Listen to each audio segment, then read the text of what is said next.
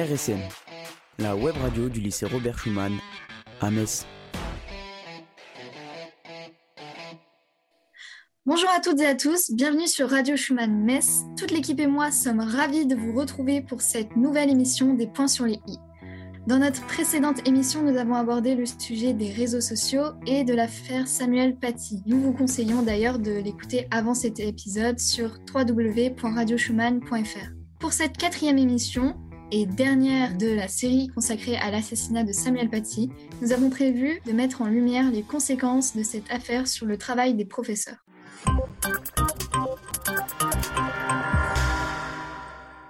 Alors, après toute l'histoire autour de Samuel Paty et l'émotion qu'elle a suscitée, nous nous intéressons maintenant aux répercussions de cet événement. Et oui, nous avons évidemment beaucoup entendu parler de l'attentat contre ce professeur d'histoire-géographie et des réactions sur les réseaux sociaux, mais nous ne parlons pas assez de l'après de cette histoire. Les professeurs se demandent comment aborder les sujets les plus sensibles sans que cela déraille. Les cours du programme doivent être euh, faits mais faut-il rajouter un filtre? Est-il devenu dangereux d'être professeur? C'est la question que notre équipe s'est posée. Avec nous, autour de la table, il y a Isaac. Bonjour. Et Erika. Bonjour. Comme invité, nous avons Madame Lombard, professeure de philosophie et de MC. Bonjour. Madame Sommelet, professeure d'histoire-géographie et de MC. Bonjour. Et enfin, Madame Gori, professeure documentaliste. Bonjour. Et puis à la technique de cette émission enregistrée 100% en visio, nous avons Axel. Les points sur les i. L'émission qui boxe l'actu. RSM saison 8, épisode 9, ça commence maintenant.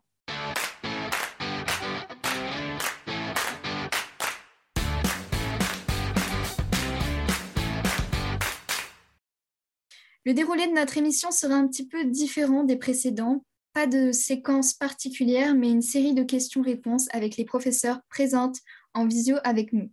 Les profs auront la parole pour évoquer leurs émotions, leurs points de vue et leur travail depuis l'attentat de Conflans-Sainte-Honorine.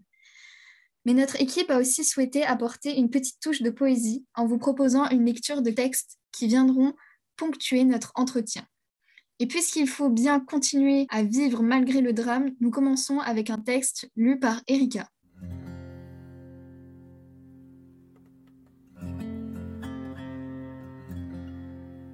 Ce qui a eu lieu. Ce qui a eu lieu a déjà eu lieu auparavant. Quatre tonnes de morts s'étalent dans l'herbe. Et les larmes séchées demeure parmi les feuilles d'un herbier. Ce qui a eu lieu nous accompagnera. Avec nous grandira et s'atrophiera. Mais nous devons vivre, dit un marronnier gagné par la rouille. Nous devons vivre, chante le criquet. Nous devons vivre, murmure un bourreau.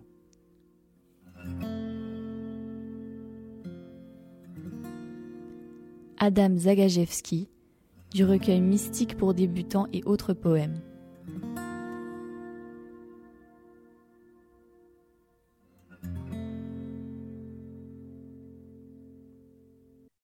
Tout le monde est prêt, alors nous pouvons commencer. Isaac et Erika, vous vouliez en savoir un peu plus sur les émotions ressenties par les professeurs, c'est ça? Oui, tout à fait. Alors, je, voulais, en savoir plus, euh, du coup, bah, justement, en, posant plusieurs questions euh, donc, euh, aux professeurs qui sont présents avec nous aujourd'hui. Donc, ma première question est donc, comment avez-vous réagi quand vous avez appris ce qui était arrivé à ce professeur? C'est difficile de, reprendre, de répondre à cette question, pardon, parce que, parce que justement, je crois que j'étais atterrée. Donc, je ne ressentais pas grand-chose. J'étais en fait choquée. Donc, j'ai eu besoin, comme beaucoup de mes collègues, d'aller rendre un hommage place d'armes à Samuel Paty. C'était le lendemain ou le surlendemain, et ça nous a fait du bien de nous retrouver. Euh, je crois que j'étais atterrée, étonnée, révoltée et très très triste aussi euh, pour, euh, pour, pour cet homme, pour l'ensemble des circonstances, pour ses enfants. Et j'étais surtout atterrée parce que c'est vraiment quelque chose qu'on pense qui est étonnant en fait, qui, n'aurait pas dû arriver, au sens vraiment d'un événement étrange et, un peu impensable. Donc, donc ce que j'ai ressenti, c'est un, grand vide. J'étais atterrée et, et, et, bien sûr triste et un peu perdue les premiers jours. Je prends le relais. alors moi, j'ai ressenti de l'effroi, de l'incrédulité, de la peur et beaucoup d'incompréhension. Pour moi, ce qui s'est passé, c'est l'assassinat en lui-même et c'est les modalités de l'assassinat. La décapitation, c'était la guillotine, c'est fini depuis 40 ans. C'était inimaginable dans le sens où on ne pouvait pas se le représenter. Et euh, comme a dit Lorraine, j'ai eu besoin d'aller place d'armes avec euh, mes collègues, la communauté enseignante, euh, les citoyens, aussi pour se réconforter, pour faire euh, communauté, pour faire euh, corps en face de, quelque chose d'extrêmement barbare. Euh, et puis, la communauté enseignante frappée au cœur parce que notre collègue a enseigné et il en est mort. Voilà. Alors, quant à moi, j'ai ben, ressenti tout d'abord, oui, de la sidération. La sidération, ça vous empêche effectivement de, de, de, savoir dans un premier temps comment, comment on pourrait agir. Ça vous empêche d'analyser rationnellement les choses. Euh, j'ai été émue, bien sûr. On ressent forcément de l'empathie parce que on se dit que ça aurait pu être nous. Mais finalement, je ne sais pas si j'ai été vraiment surprise. Je me suis peut-être toujours dit que la violence des hommes pouvait, euh, pouvait aller jusque-là. Et je crois qu'on est effectivement, euh, nous les enseignants, en première ligne. Oui, aussi face à, ce genre de, violence. Selon vous, l'hommage de Samuel Paty à l'école a-t-il réellement été respecté et est-ce que cela vous a semblé suffisant au regard de ce qui s'est passé? Je vais bien commencer. Alors pour moi, euh, l'hommage n'a pas été respecté. Alors pour plusieurs euh, raisons. Le manque de temps, les atermoiements euh, du ministère, alors bon, les circonstances temporelles, les vacances de la Toussaint, tout ça, mais euh, on ne s'est pas laissé le temps suffisant pour penser, pour avoir une réponse, déjà professionnellement, une réponse collective vis-à-vis de nos élèves qui ont des questions, qui ont des questions euh, pour bâtir du sens, pour, euh, pour aussi ne pas rester seul. Moi, je me suis trouvé très, très isolé avec le petit nombre d'élèves avec qui j'étais à l'heure de, l'hommage fait en trois minutes et demie. Quand on est frappé par, euh, par un événement violent, il est important de faire, euh, de faire groupe, de faire communauté, d'être ensemble, à la manière d'un deuil qui est plus facile à vivre collectivement. Euh, on n'a pas eu le temps non plus de répondre aux élèves qui étaient à la fois choqués par le crime, mais pour certains d'entre eux, qui étaient choqués aussi par l'usage des caricatures. Et on doit entendre ça. C'est pas pour ou contre c'est euh, il, se montrait choqué par l'usage des caricatures de Charlie Hebdo. Bon, euh, et on a aussi à questionner ça et à, en parler. Et si on n'en parle pas, si on fait comme si ça s'était pas passé, qu'on ne laisse pas de temps à la parole de s'exprimer, eh bien, elle s'exprime ailleurs. Elle s'exprime avec des réponses qui sont pas forcément construites, qui sont aussi des réponses dirigées. Et euh, ça, ça m'a beaucoup, beaucoup blessé. Moi, je suis très blessé de l'absence d'hommage. Et puis, pour terminer, par rapport à Samuel Paty lui-même, on n'a pas rendu hommage à un prof qui est mort en service. Et qui, pour, et qui, est le premier, peut-être. Peut-être que Pauline a raison. Peut-être que, que oui, la, violence de la société arrive dans l'école, arrive fortement dans l'école. Elle arrivait déjà par ailleurs, mais là, elle arrive d'une manière extrêmement, euh, extrêmement euh, radicale et, et quand même, personne ne s'attendait à une chose pareille. Voilà. Et donc, euh, votre ressenti euh, a-t-il euh, évolué depuis l'attentat il y a six mois? Alors, je veux, bien répondre. Donc, en six mois, on a eu le temps justement d'un recul nécessaire. Et parce que surtout, il ne faut, pas, agir à chaud en suivant justement les injonctions d'un temps médiatique ou bien, politique. Euh, et ce, cette réaction à chaud, c'est aussi euh, ce qu'attendent les, terroristes hein, qui, veulent justement, qui cherchent à capitaliser sur un sentiment de, peur euh, qui est irrationnel. Donc, on a eu davantage le temps qui nous a manqué justement le jour de l'hommage de Samuel Paty pour nous réunir et pour essayer eh bien d'agir.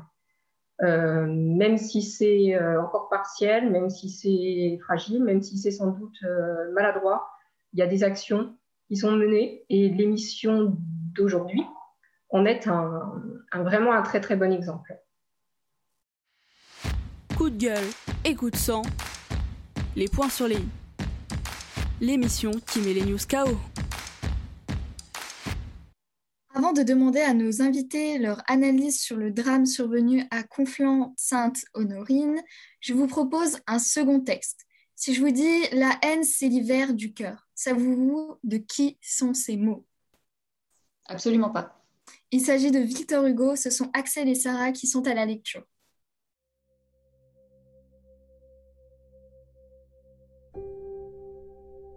L'hiver blanchit le dur chemin tes jours aux méchants sont en proie. La bise mord ta douce main. La haine souffle sur ta joie. La neige emplit le noir sillon. La lumière est diminuée. Ferme ta porte à l'aquilon. Ferme ta vitre à la nuée. Et puis laisse ton cœur ouvert. Le cœur, c'est la sainte fenêtre. Le soleil de brume est couvert. Mais Dieu va rayonner peut-être. Doute du bonheur, fruit mortel, doute de l'homme, plein d'envie, doute du prêtre et de l'autel, mais, crois à l'amour, ô ma vie.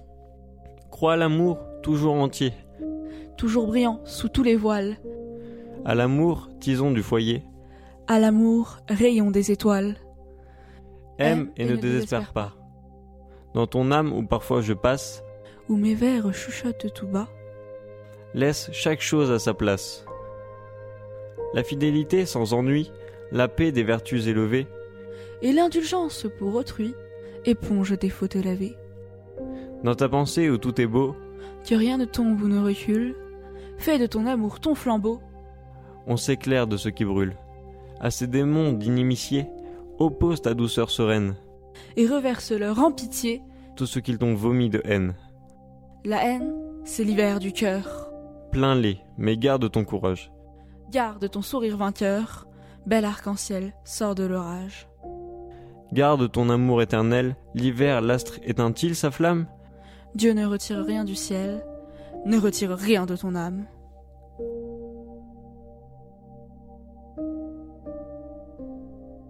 Il fait froid. Victor Hugo, Les Contemplations.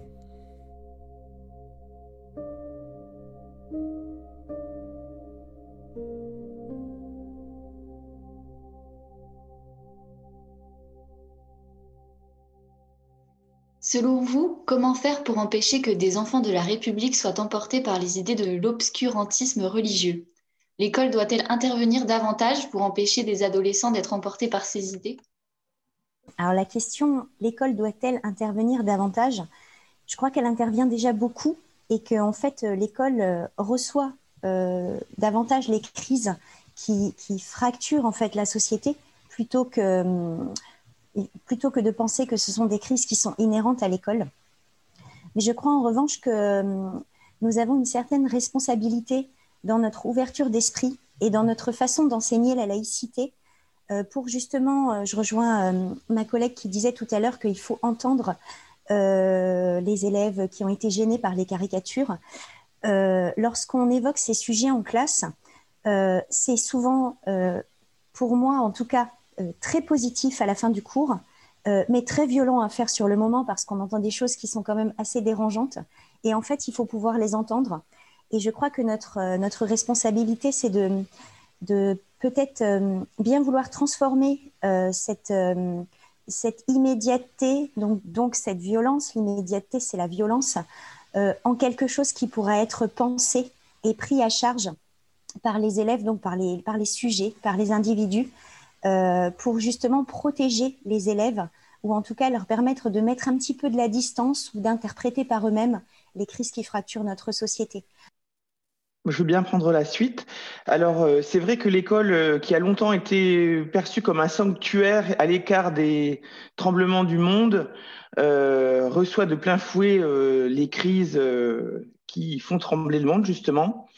Et euh, c'est une erreur assez commune de penser qu'on peut s'en détacher, qu'on peut euh, être euh, à côté de ça. Nos élèves ont des choses à vivre en dehors de la classe qui reviennent dans la classe. Par contre, ce que l'école ne remplit plus du tout comme rôle, c'est un rôle d'intégration. C'est-à-dire que l'ascenseur social est complètement en panne. Il y a pas mal d'élèves au lycée Schumann, mais ailleurs aussi, qui croient pas du tout que soit l'école qui va leur permettre de s'en sortir parce que la société, le chômage de masse, la, l'apartheid la, socio-spatial, euh, tout ça euh, existe hein, et on le voit très très bien. Au lycée, on le voit très bien. Euh, je pense que la société en général a à bâtir de vraies politiques publiques. L'école est une politique publique, mais elle doit, elle doit irriguer toute la vie des élèves, leur vie, l'habitation, leur environnement, enfin tout ça, tout ça fait est très important. Et par exemple, dans les quartiers, euh, l'absence ou la médiocrité des politiques publiques a laissé beaucoup de place à des gens euh, qui, euh, qui, justement, sont bien contents, on l'a très bien vu dans le cas de Samuel Paty, sont bien contents de, distiller une parole, une parole rigoriste au moins, et, puis d'être sur des esprits qui, ont besoin qui ont besoin ben, d'être entendus, d'être écoutés, d'être aidés, même simplement aidés. Et puis, quant à l'école, on a encore, euh, on a besoin de travailler sur le dialogue. Euh, le dialogue, ça veut dire euh, contrer le dogme par la discussion, montrer qu'on peut changer les élèves et nous, les adultes aussi. On doit savoir qu'on peut changer d'idée, que nos idées peuvent évoluer au contact des autres et que les idées différentes ne sont pas forcément des idées mauvaises. Et puis, il faut aussi éduquer les filles et les garçons au principe d'égalité, très très important, car pour moi, euh, tous les intégrismes sont source d'aliénation, particulièrement pour les filles. Euh, et puis, alors, euh, pour tout ça, ça a été bien dit pour le MC, ben, on manque de temps. Et pour moi, on manque aussi de formation. Voilà, voilà mon, avis sur la question. Moi, je, rebondis sur le, vocabulaire, effectivement. tout d'abord, ben, la, laïcité, hein, vous en avez beaucoup parlé dans vos précédentes émissions. Et euh, en France, elle a toujours été vue comme un combat. Euh, on a d'ailleurs toujours un vocabulaire martial. Hein. On, parle parfois encore des professeurs comme des hussards noirs. Donc ça, c'est une référence aux, instituteurs de la Troisième République qui devaient diffuser ces valeurs euh, républicaines. Mais c'est aussi une référence qui est martiale, qui est militaire. Donc il faudrait peut-être aussi, nous, qu'on s'éloigne un petit peu de ce vocabulaire, ce vocabulaire martial et de cette conception aussi stricte et guerrière euh, de, la laïcité en, 2021. Euh, la notion d'obscurantisme aussi, vous parliez dans votre question d'obscurantisme religieux, j'ai envie de vous dire que la, religion, c'est un peu l'arbre qui cache la forêt, en fait. Hein. Euh, c'est l'obscurantisme tout court. le, problème. la religion, elle a toujours été un, prétexte hein, pour instrumentaliser, pour fanatiser, pour lever des, armées justement de, de fanatiques endoctrinés. Euh, soi-disant parce que cette violence aurait été euh, légitimée, hein, euh, voulue, par Dieu. Nietzsche a dit que le, fanatisme, c'était la, seule volonté qu'on puisse insuffler aux faibles. Et je pense que c'est, il en est vraiment question. Voilà, pour ce qui est du, rôle, du rôle de l'école face à l'obscurantisme. Vous sentez-vous délaissé par le ministère de l'Éducation nationale? Pensez-vous que l'on accorde la protection nécessaire aux professeurs? Alors, je, peux essayer de répondre brièvement.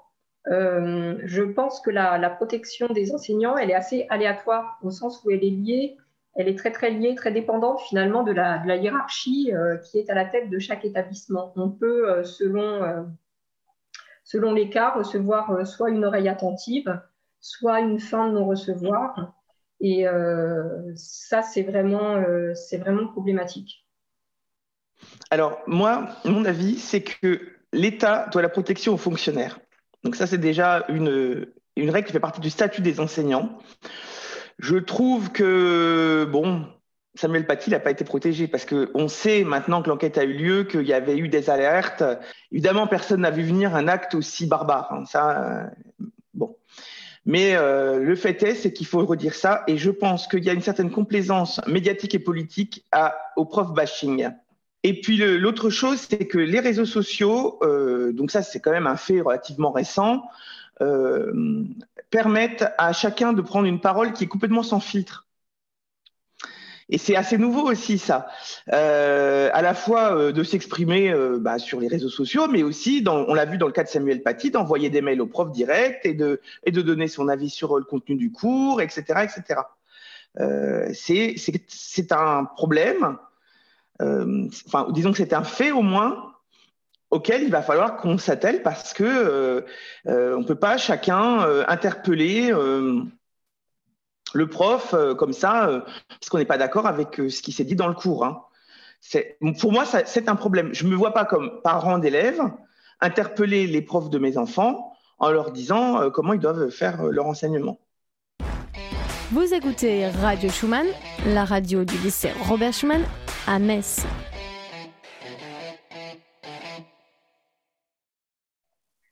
Terminons cette émission en nous penchant sur votre travail. Mais avant, je vous propose un dernier texte. Peu après avoir reçu le prix Nobel de littérature, Albert Camus écrit à son instituteur, M. Germain, une lettre de remerciement. Le texte que Théo va nous lire est un extrait de la longue réponse de son maître d'école.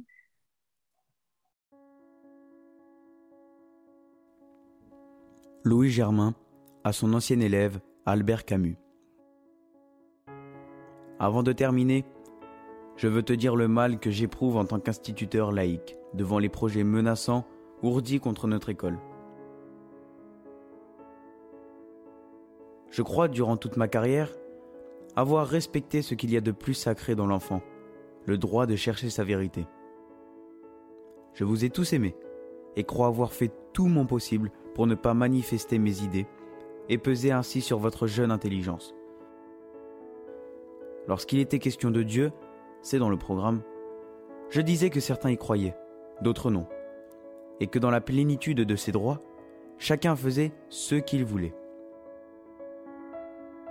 De même pour le chapitre des religions, je me bornais à indiquer celles qui existaient, auxquelles appartenaient ceux à qui cela plaisait. Pour être vrai, j'ajoutais qu'il y avait des personnes ne pratiquant aucune religion. Je sais bien que cela ne plaît pas à ceux qui voudraient faire des instituteurs des commis voyageurs en religion. Et, pour être plus précis, en religion catholique. 30 avril 1959.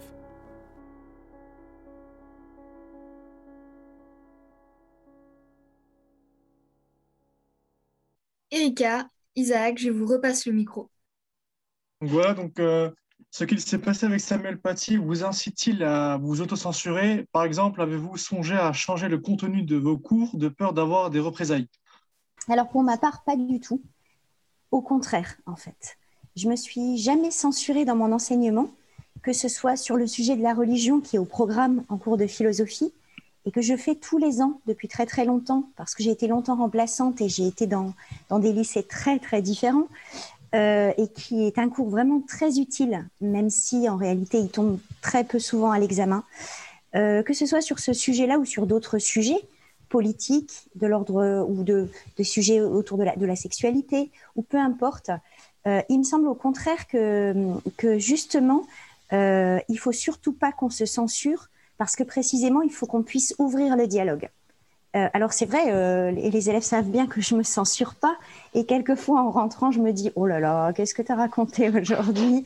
Mais euh, mais en, réalité, l'absence de censure totale de ma part et le fait que je ne censure pas non plus les élèves m'a quand même la plupart du temps amené à un résultat soit tout à fait neutre et inexistant, comme on a souvent quand même quand on enseigne, soit plutôt très positif avec parfois des classes qui ont été euh, retournées dans un préjugé sur une question importante et au contraire qui ont pu dire quelque chose.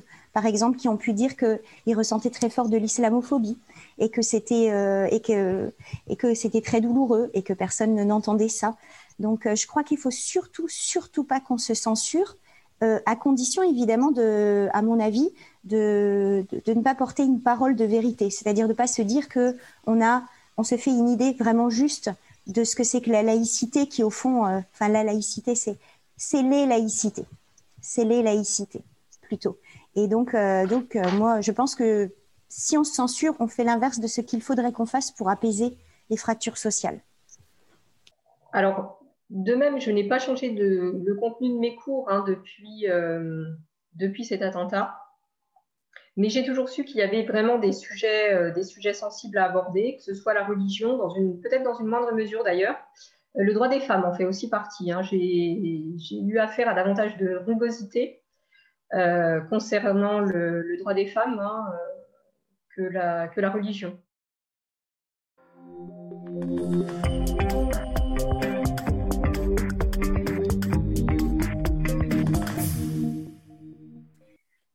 Émission est maintenant terminée. Merci de nous avoir écoutés. Vous pouvez retrouver l'intégralité de nos émissions sur radioschumann.fr. À la réalisation aujourd'hui, il y avait Axel. Merci de nous avoir écoutés. Merci à nos invités d'avoir pris le temps de répondre à nos questions. Vous pouvez aussi nous suivre sur les réseaux sociaux. À bientôt. Prenez soin de vous.